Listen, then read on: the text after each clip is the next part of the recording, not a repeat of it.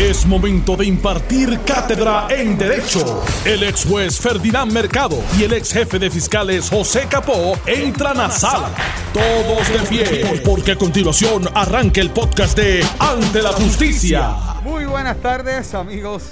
Aquí estoy nuevamente, Jerry Rodríguez. Estamos cubriendo a Alex Delgado acá en Ante la Justicia. Estamos aquí, no nos hemos ido.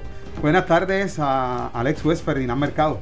Muy buenas tardes, Jerry. Buenas tardes al pueblo de Puerto Rico. También saludamos a el ex jefe de fiscales, José Capó. Saludos, Jerry, Ferdinand y amigos de Noti1. ¿Y el plástico, Jerry? Bueno, por ahí ya llegó Juan con el plástico. Ya, ya mismo trabajamos con eso. De inmediato. Ese hombre llegó rapidito. Así que ya mismo hacemos la gestión.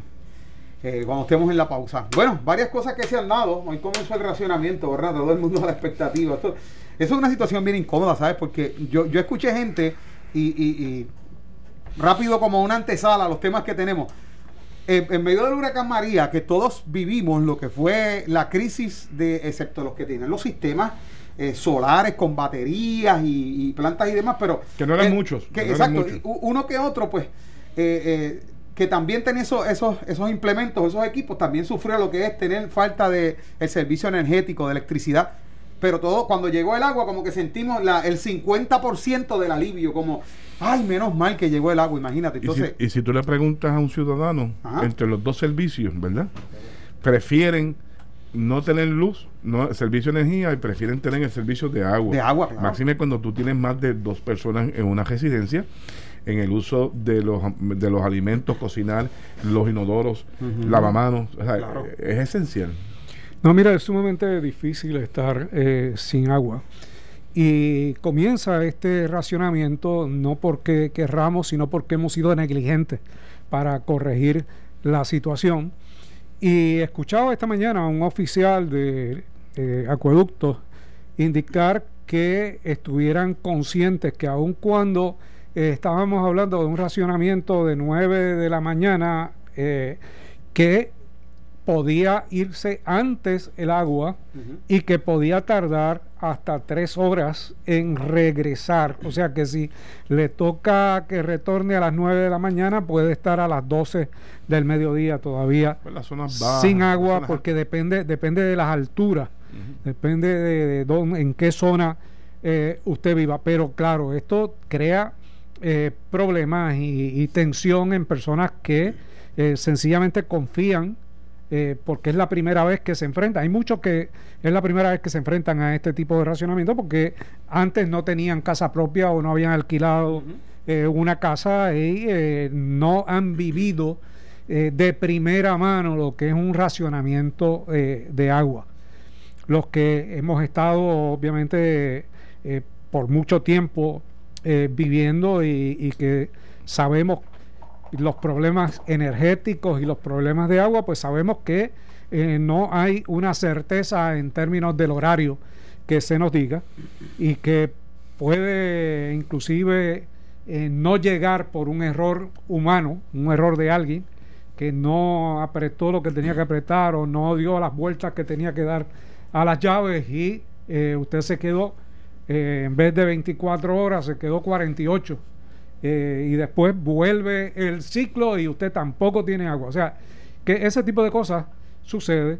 Eh, lo importante es la comunicación que pueda sostener con la empresa y que haya mecanismos para usted alertar. Ahora con las redes sociales pues es un poco más fácil, claro, siempre y cuando Acueducto tenga a alguien pendiente de las redes sociales. Sí, porque ese, ese, es el, ese es el gran detalle, entre otras cosas. Así que Sabemos que también, como bien estuvo hablando Luis de Jesús, presidente de la UIA, que la infraestructura, como bien mencionabas, Capo, la infraestructura está ya, yo creo que esa, tubería que está allá abajo en el interior está obsoleta y, ante los altos niveles de presión. Se le ponen libras de presión a esas líneas y revientan. Así que eso es una situación que hay que corregir. Vamos a ver qué pasa con el plan este, con el plan de arreglar los salideros, a ver si se puede resolver y ojalá y caiga unos buenos aguaceros, como conocemos, ¿verdad? ¿Verdad? Que esto que se menciona, la lluvia que viene, pueda traer un queso un chin y pueda de alguna forma mitigar esta situación. Para finalizar el tema, eh, yo escuchaba hoy, eh, ¿verdad? Este, cómo estaban explicando el plan para el plan para los salideros y como si esto hubiesen descubierto la juega. Esto es un, un, problema que lleva 20, 30, 40 años lo mismo, cada vez que llega una administración, porque saben que es el tema que se pone en la campaña del desperdicio de agua procesada, que no es cruda, agua procesada ya en las líneas que se pierde, ¿verdad? Eh, ese es un problema eterno y cada administración que viene, lo primero que hace en un cuadrenio es empezar a hacer un plan para arreglar salidero. Y esto empieza con un entusiasmo y ya después de los dos años volvemos a lo mismo un salidero, gente llamando, gente querellando, tardan cuatro, cinco, seis, dos semanas, tres semanas y el agua perdiéndose. Realmente tiene que haber consistencia, que es lo que hablaba Luis. Empiezan, después eh, se redirigen las estrategias o los recursos en otras áreas y volvemos a lo mismo y se repite y se repite y se repite y todavía en el 2020 estamos hablando de que casi el 60% del agua procesada se pierde. Increíble. increíble esa situación, casi un 60%. Bueno, en otros temas, eh, la jueza Eloína Torres Cancel del Tribunal de Primera Instancia de San Juan sentenció a Soniel Torres Suárez, coacusada en el caso contra el ex representante Ramón Rodríguez Ruiz, a siete años de probatoria. Así lo informó esta tarde en los fiscales especiales independientes, licenciado Manuel Núñez Corrada y la licenciada Cándida Sellés Ríos en declaraciones escritas. Torres Suárez enfrenta una decena de cargos de corrupción pública, algunos de ellos se le fueron reclasificados para que pudiera ser elegible para una sentencia suspendida en enero pasado Torres Suárez, quien era la mano derecha del expulsador representante, logró un acuerdo con la oficina del panel, eh, del panel de ex jueces del fiscal especial independiente, eh, donde recibiría una sentencia a una probatoria de siete años y así no tendría que declarar contra el ex legislador novo progresista. Qué bonito parte de la información. Bueno, yo creo que salió bastante bien. Eh, ella inició todo, toda esta situación que le costó eh, las acusaciones a ella y, el, puesto? y al legislador eh, también, la, la, prácticamente la expulsión. Memoria, memoria, Ferdinand, ¿cómo empezó esto? Ah, esto empezó por una situación de violencia doméstica, si no recuerdo mal. Eh, donde ella hizo una querella y unas imputaciones y de ahí en adelante se desató una ola eh, incontrolable de reacciones donde quedó inclusive si no recuerdo mal, pillado el presidente de la Cámara de Representantes en cuanto a las contrataciones que, se dieron. Eh, siete años en probatoria realmente es una sentencia mínima dentro de este proceso. Vamos a ver, el representante, hasta donde yo recuerdo, no ha sido todavía eh, llevado al, juicio, no se ha celebrado eh, su juicio. Esto evita que ella sea llamada por el FEI, por lo menos es parte del acuerdo, pero yo debo pensar que el FEI tiene prueba más que suficiente, porque si, si dejó ir a quien conoce y puede aportar para la convicción del representante, pues entonces eh, se, están corriendo un riesgo. Eh. Claro, estamos hablando de un, un fiscal, por lo menos eh, Núñez Corrada, con una experiencia vasta en términos de estos procesos.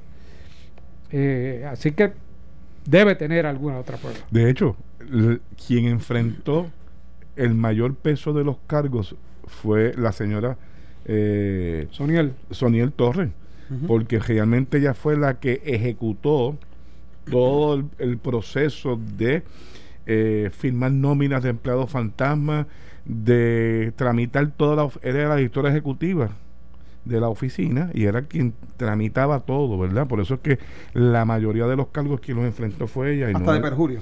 Y del legislador, correcto. De perjurio. Recuerden que en este caso, inclusive hasta la Cámara tuvo, si vamos a ver cuánto invirtió el Estado en procesar a esta señora y, a, y al legislador.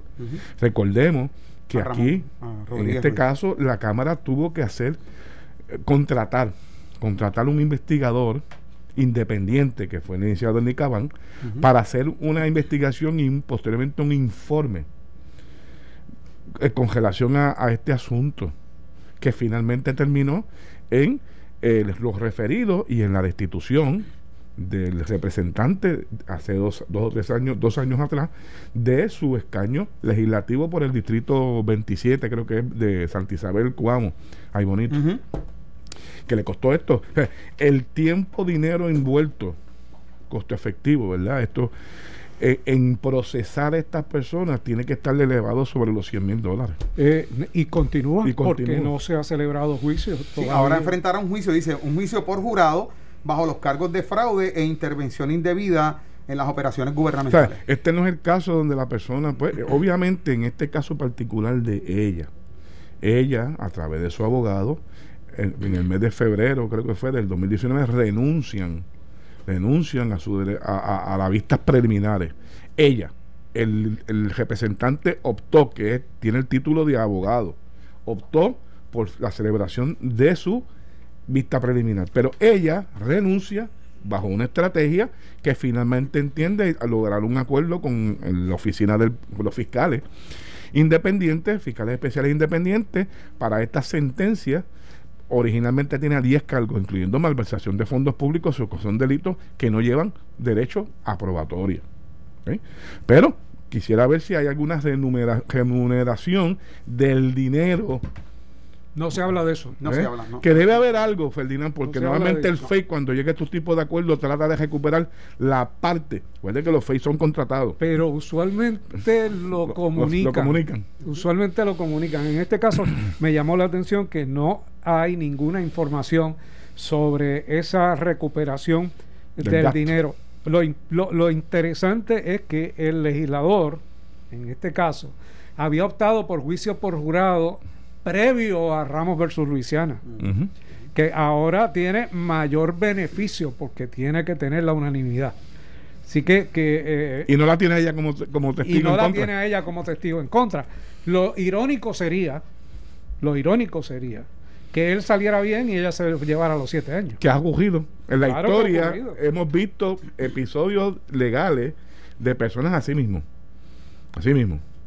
Este, recuerdo el caso de Ponce, donde en una familia mata a otro hermano y posteriormente una de las hermanas sale culpable y lo sentencian a 113 años y el otro hermano que había se había este evadido la jurisdicción lo traen posteriormente y logra un acuerdo de 10 años de cárcel.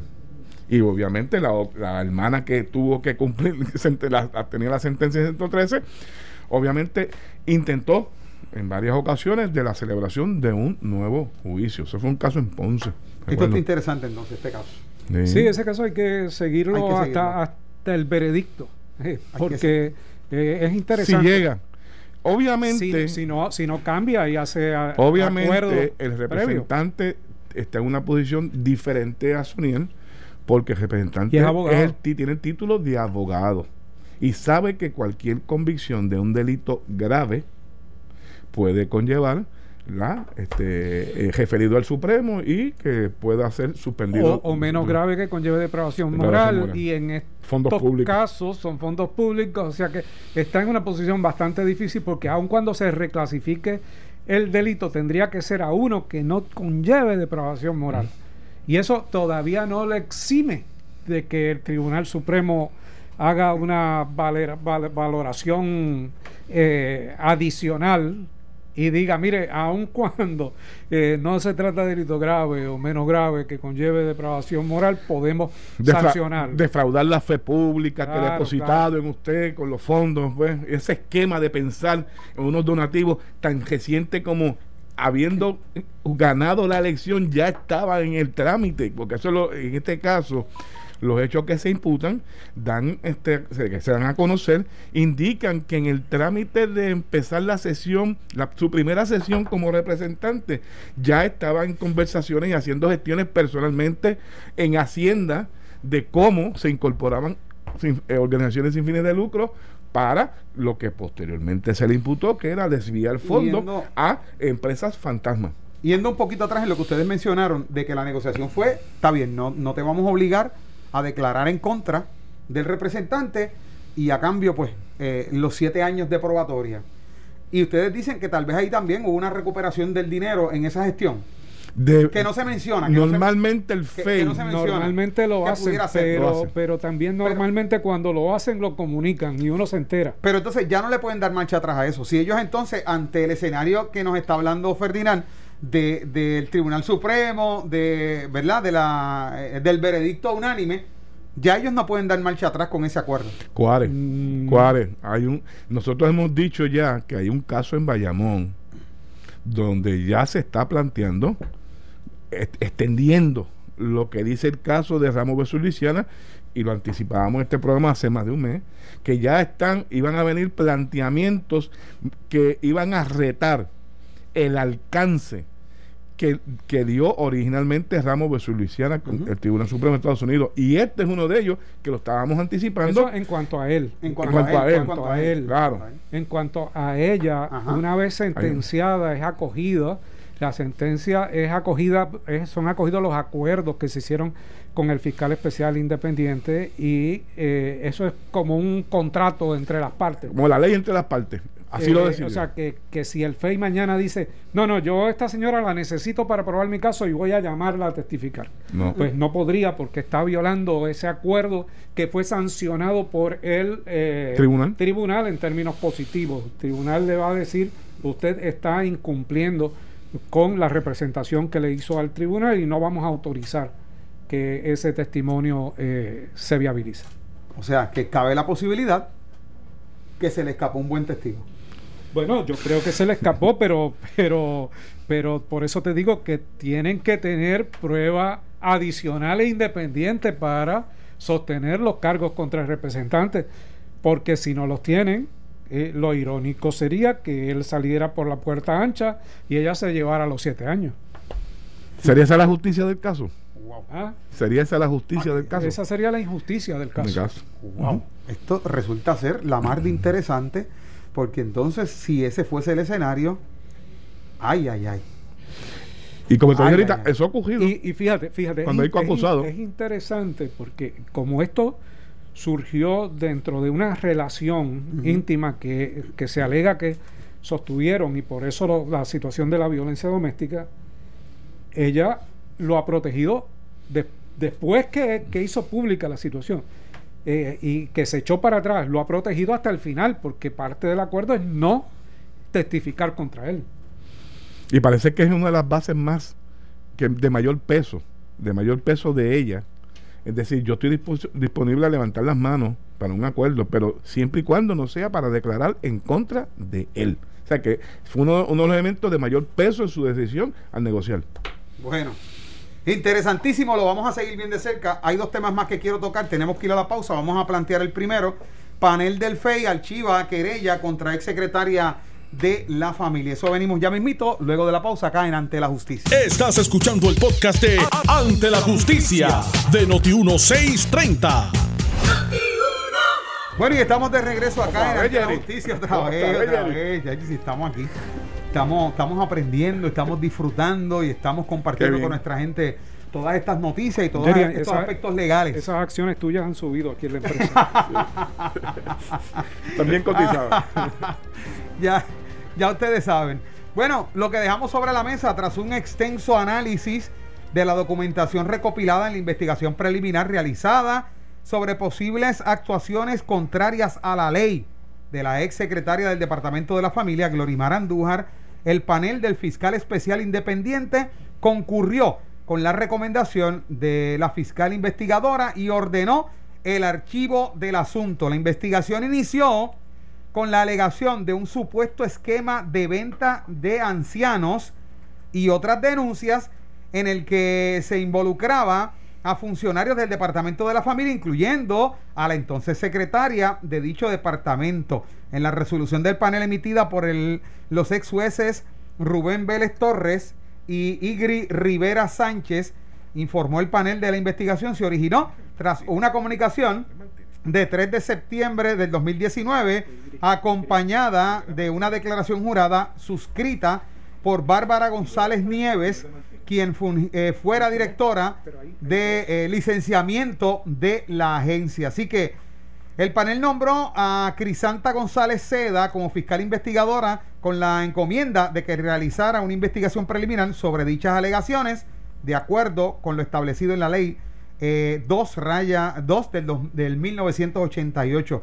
Esto ante el hecho de que en la comunicación remitida al panel se expuso que este asunto había sido planteado previamente ante el Departamento de Justicia, atribuyéndole también responsabilidad a la entonces secretaria de ese departamento, Wanda Vázquez Garcet, siendo así la jurisdicción para dicha investigación eh, correspondía al FEI. Mira, eh, Jerry, antes que nada, esta noticia tiene tres vertientes. Ajá tiene la vertiente de la situación ocurrida en el Departamento de Justicia, en, una investigación preliminar. Tiene la situación del tracto de la querella como tal, eh, en sus méritos. Y finalmente tiene la realidad que está al final de la noticia de por qué se da esta querella.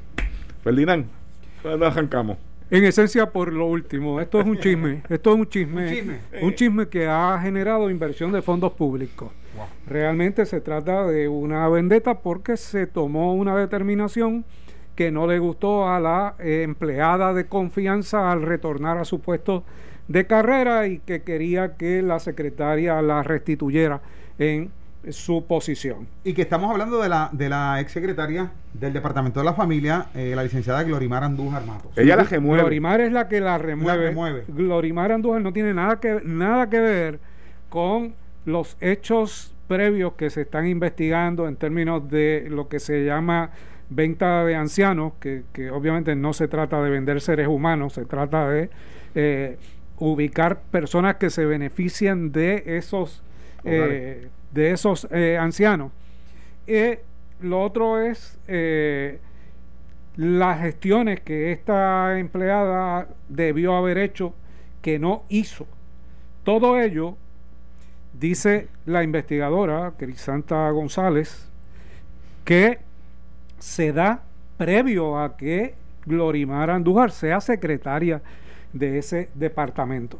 O sea, lo único que se da eh, bajo la jurisdicción de Glorimar Andújar técnicamente es la remoción de la empleada, que es la querellante en este caso y que quería no ser removida de su empleo de confianza.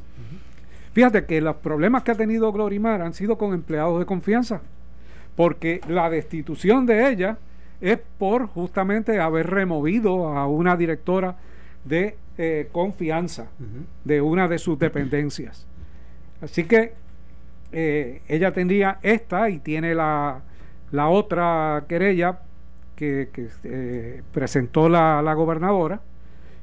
En ninguna de ellas yo creo que van a encontrar nada indebido por parte de esta por licenciada. por el contrario, esta le dio la razón realmente de la remoción de, su, de la posición de confianza de esta, esta querellante, eh, que no se le afectaba inclusive ni el sueldo.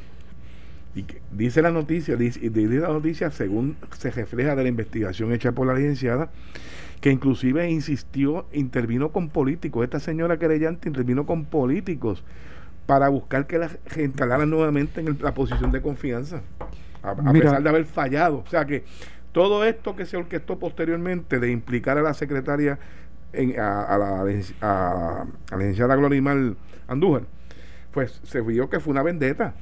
Yo no, yo no recuerdo si la ley del FEI eh, tiene disposiciones para imponer sanciones o multas eh, eh, por el, por la presentación de, de, investigaciones frívolas. Pero a mí me parece que esta es una de esas investigaciones donde el Estado ha invertido dinero en su realización y donde el resultado es que, realmente era una cuestión banal, una cuestión frívola. Eh, y nosotros no debemos darle paso a ese tipo de, cosas. Fíjate que, estamos hablando de, de una investigación a una secretaria en funciones cuyo informe final sale después de ella estar fuera de la posición. Pero mientras estuvo en la posición estuvo investigada por este por esta situación. Yo te decía ahorita que este era uno de los casos y el segundo fue obviamente finalmente el referido de la de, la, de, la, forma en que se exacto de que se distribuyeron los suministros y sabemos que hubo un informe que reflejaba que realmente hubo algo indebido en la forma en que se llevó el proceso violentando disposiciones, esa fue la alegación, eh, y lo que motivó a la, a la, directora, de, a la, secretaria de la familia a tomar aquella acción de eh, referir para investigación a aquella empleada que estaba a cargo de, de distribución de, la, de los alimentos en el área sur y en el área oeste. O sea, hubo un señalamiento correcto lo que ella señalaba de a los efectos de que había que investigar porque posiblemente habían violaciones a leyes, a estatutos federales que tienen que, rigen estas distribuciones de alimentos. Y que curiosamente no se incorporó en la investigación que hizo la Cámara, de Representantes. Y sabemos que un abogado que se le que hizo un informe en 48 horas encontrando que sí, que se debía ampliar la investigación porque habían posibles violaciones, incluyendo, dijo más en el informe, al Código Penal. Sí, estamos, estamos hablando de la autorización de la de repartir suministros de, la de la senadora Evelyn Vázquez, Evelyn Vázquez sí, que, eh, y, otros y otros y otros eh, políticos que, que, que, sostenían comunicación, supuestamente o sostuvieron comunicación con la, directora que fue eh, removida por la secretaria. Sí, que eso fue el tira y jala que se formó de que todavía no los entregue, vamos a esperar hasta cierta hora, que era lo que alegaban a que llegara la senadora Evelyn Vázquez. Así que y que ella decidía o, eh, hacía acciones tendentes a que tenía el control de la distribución, que es lo que prohíbe el, reglamento. Bueno, ¿verdad? Vamos a ver qué sucede con todo esto. Por otra parte, aparecen dos tabletas desaparecidas en Fortaleza. La información que se da a conocer hoy dice que dos iPads que formaban parte del inventario de 26 artículos desaparecidos en la fortaleza, con un valor total de 14.729 dólares con 45 centavos, fueron devueltos a la mansión ejecutiva por una mujer que dijo ser la novia de Luis Arocho González, quien fue el principal oficial eh, eh, de informática durante la incumbencia del entonces eh, gobernador Ricardo Rosselló.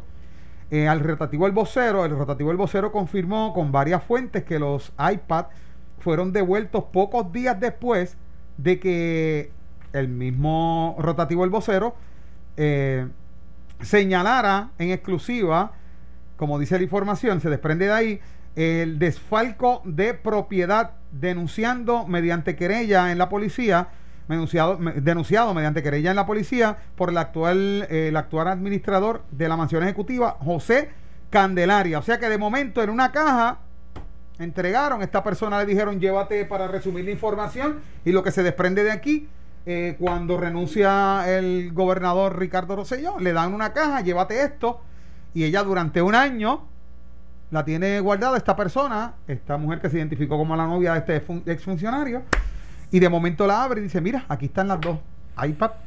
¿Y qué tiene que ver la novia con, todo este incidente de la desaparición y la aparición de la, de la propiedad? Y la novia no se comunicó con el novio y le dijo, mira, aquí están las tablets, este tú eras el funcionario que trabajaba allí en Fortaleza, ¿por qué tengo yo que ir a devolver algo que, que, era tuyo? claro. Que, era, que estaba asignado a ti o por qué tú las tienes? O sea, a mí me van a preguntar. Realmente no, me no me convence. completamente, estamos de acuerdo.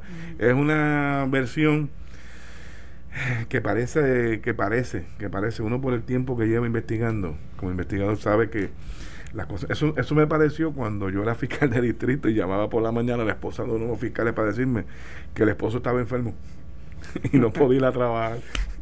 ¿Por qué no me llama él directamente, verdad? O es que la resaca era tan grande que ni, ni, ni, tan siquiera podía tomar el teléfono para llamar y mandar a su esposa, ¿verdad? Me parece algo increíble. O sea, le dan una caja de fortaleza que se la lleve. Y en año y medio ni tan siquiera tuvo la curiosidad por ver qué había dentro de esa caja. Y cuando, y cuando revienta públicamente el incidente, entonces le da con buscar la caja. ¿Y por qué va a buscar la caja? Este, específicamente esa caja para ver que hay dos laptops. O sea, esto es increíble, de verdad.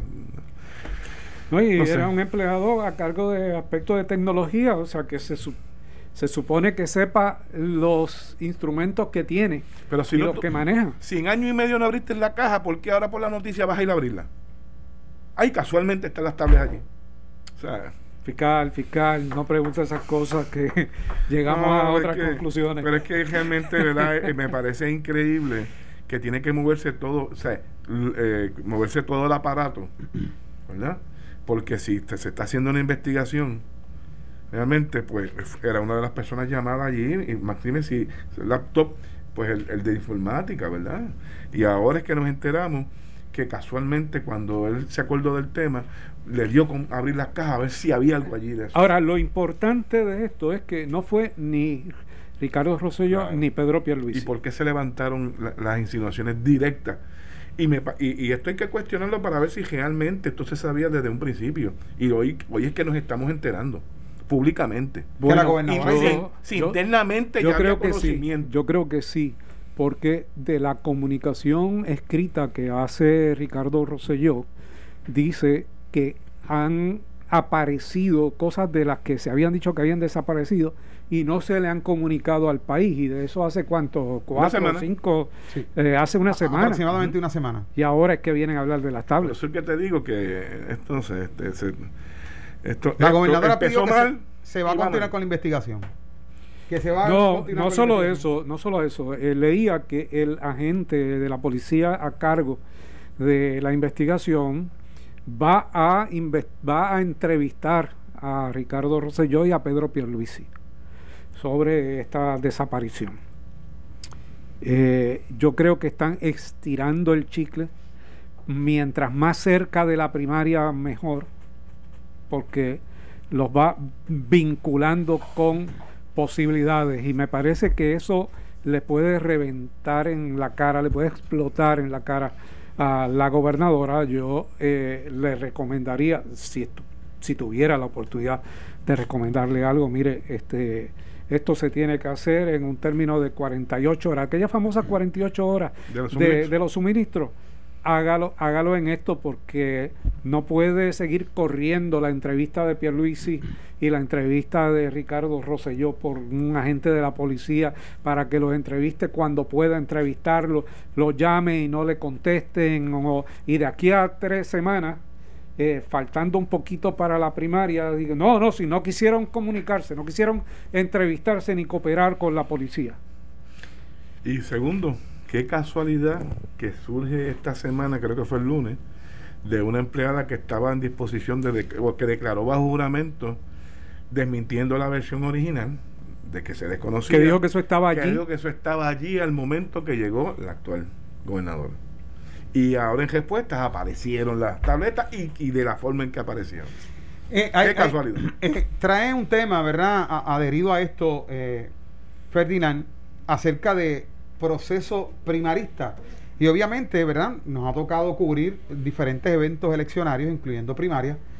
Y cuando uno dice, mira, hay una guerra dentro de X partido, una guerra primarista, y un pulseo. Ah, sí, pero eso ya, esos pulseos y esa guerra ya es típica de un proceso primarista. Pero está bien, eh, podemos, eh, podemos concordar con esa opinión.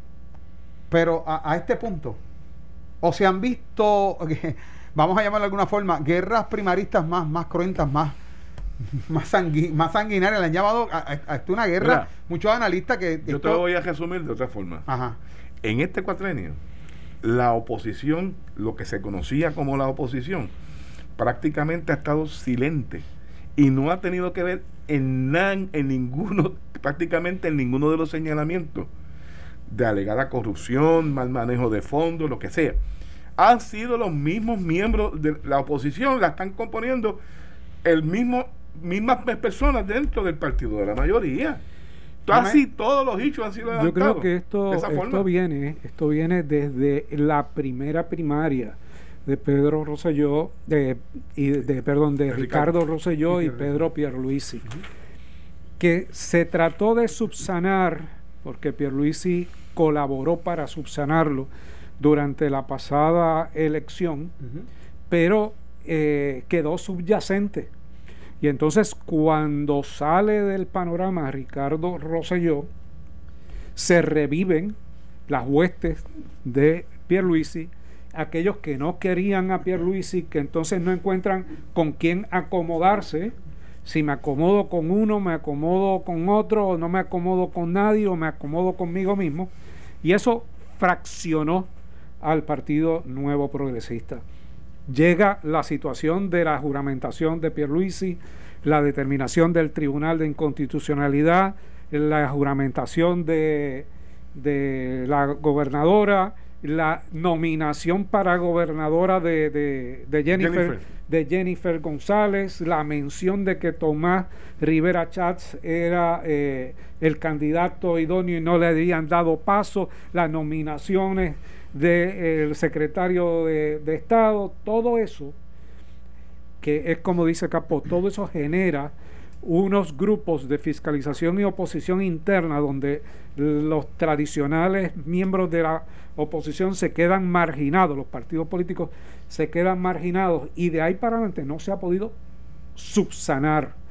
Y es sí una guerra primarista, probablemente la más dramática que ha tenido el PNP en sus eh, participaciones primaristas, porque nunca había participado en una primaria un gobernador.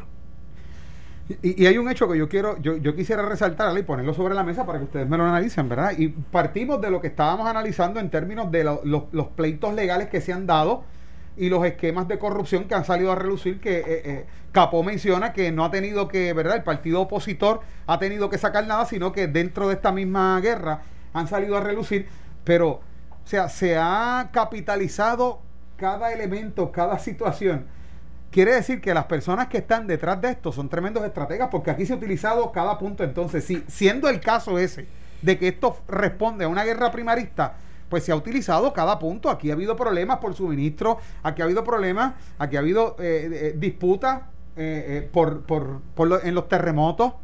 Mira, tú, tú lo atribuyes a tremendos estrategas. Yo lo atribuyo a ausencia de estrategia. ¿Ausencia de estrategia? Sí, sí. son controversias silvestres que han eh, surgido donde nadie ha estado pendiente para atender las mismas y se ha ido complicando la situación y mm, tenemos la situación directa de la gobernadora que carece de destrezas eh, y conocimiento político. No es que no es que no tenga unas eh, dinámicas políticas de unas candidaturas. Es que carece de eh, conocimiento político e historia política para manejar las situaciones internas de su partido. Eso lo, la lleva a que cerca de ella se hayan ubicado personas con un aparente conocimiento político, pero que tienen hachas que amolar con demasiada gente y esa se eso se transfiere directamente a la candidatura de, la gobernadora y le afecta a ella. Vamos a ver la secuela que queda después que pase el proceso primarista en términos legales, en términos de pleitos que se estén llevando ahora. Puede quedar una secuela tal vez luego de una primaria, independientemente de quién sea, quién prevalezca en esa primaria de ambos partidos, pero en este caso de lo que está pasando con el PNP. Hemos llegado al final. Ahora viene Mario Porrata en Por la Piedra. Gracias a José Capo y gracias a Ferdinand Mercado. Buenas, tardes. tardes, amigos. Esto fue el podcast de Noti1630. Ante la justicia. El único programa en la radio con un Dream Team de expertos en derecho. Dale play a tu podcast favorito a través de Apple Podcasts, Spotify, Google Podcasts, Stitcher y Notiuno.com.